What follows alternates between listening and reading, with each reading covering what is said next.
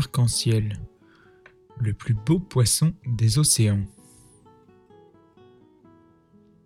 Quelque part, au plus profond des mers, vivait un poisson, mais ce n'était pas un poisson ordinaire, c'était le plus beau poisson de tous les océans.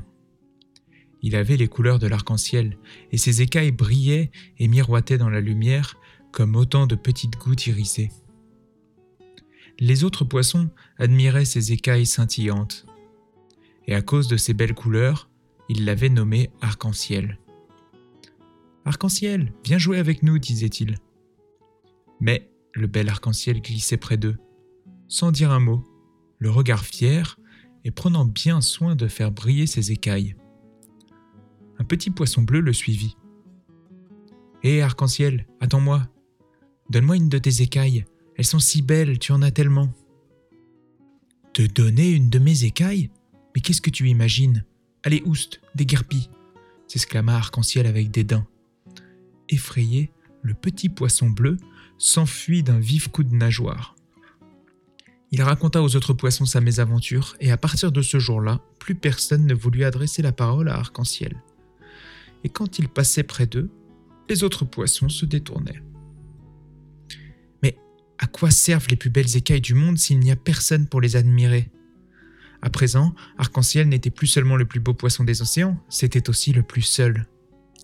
Un jour, il fit part de ses soucis à l'étoile de mer. Je suis si beau, lui dit-il. Pourquoi est-ce qu'on ne m'aime pas? L'étoile de mer se tut un instant, puis elle dit Derrière le récif de corail, il y a une grotte. C'est là qu'habite Octopus, la pieuvre. Elle sait beaucoup de choses, peut-être pourra-t-elle te donner un conseil. Arc-en-ciel ne tarda pas à trouver la grotte. Comme il y faisait sombre On n'y voyait presque plus rien. Soudain, il vit briller deux yeux dans l'obscurité et trois bras s'avancèrent vers lui. Je t'attendais, dit Octopus d'une voix grave. Les vagues m'ont apporté ton histoire. Écoute bien mon conseil. Offre à chaque poisson qui te le demandera une de tes plus belles écailles. Tu ne seras peut-être pas le plus beau des poissons, mais tu seras un poisson heureux. Mais, dit Arc-en-Ciel, il ne put rien ajouter de plus car Octopus avait déjà disparu derrière un nuage d'encre.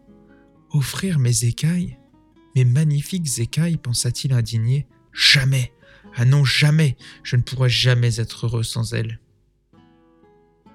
Tout à coup, il sentit l'eau vibrer.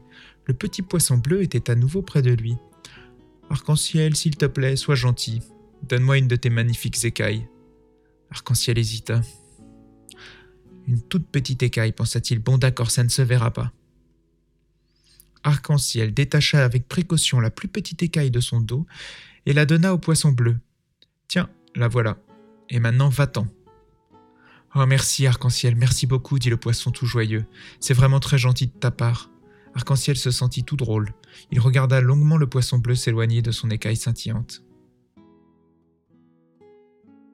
Le petit poisson bleu se promena partout avec sa belle écaille, et tout le monde l'admira.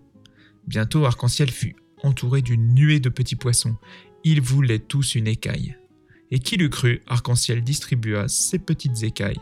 Cela l'amusait même de voir la joie des petits poissons. Et plus il voyait scintiller de poissons autour de lui, mieux il se sentait au milieu d'eux. Bientôt, il ne resta plus à Arc-en-Ciel qu'une seule écaille brillante. Il avait distribué toutes les autres et il était heureux, vraiment heureux. Viens jouer avec nous, appelèrent les autres poissons. J'arrive, dit Arc-en-Ciel, en s'élançant tout joyeux au milieu de ses nouveaux camarades.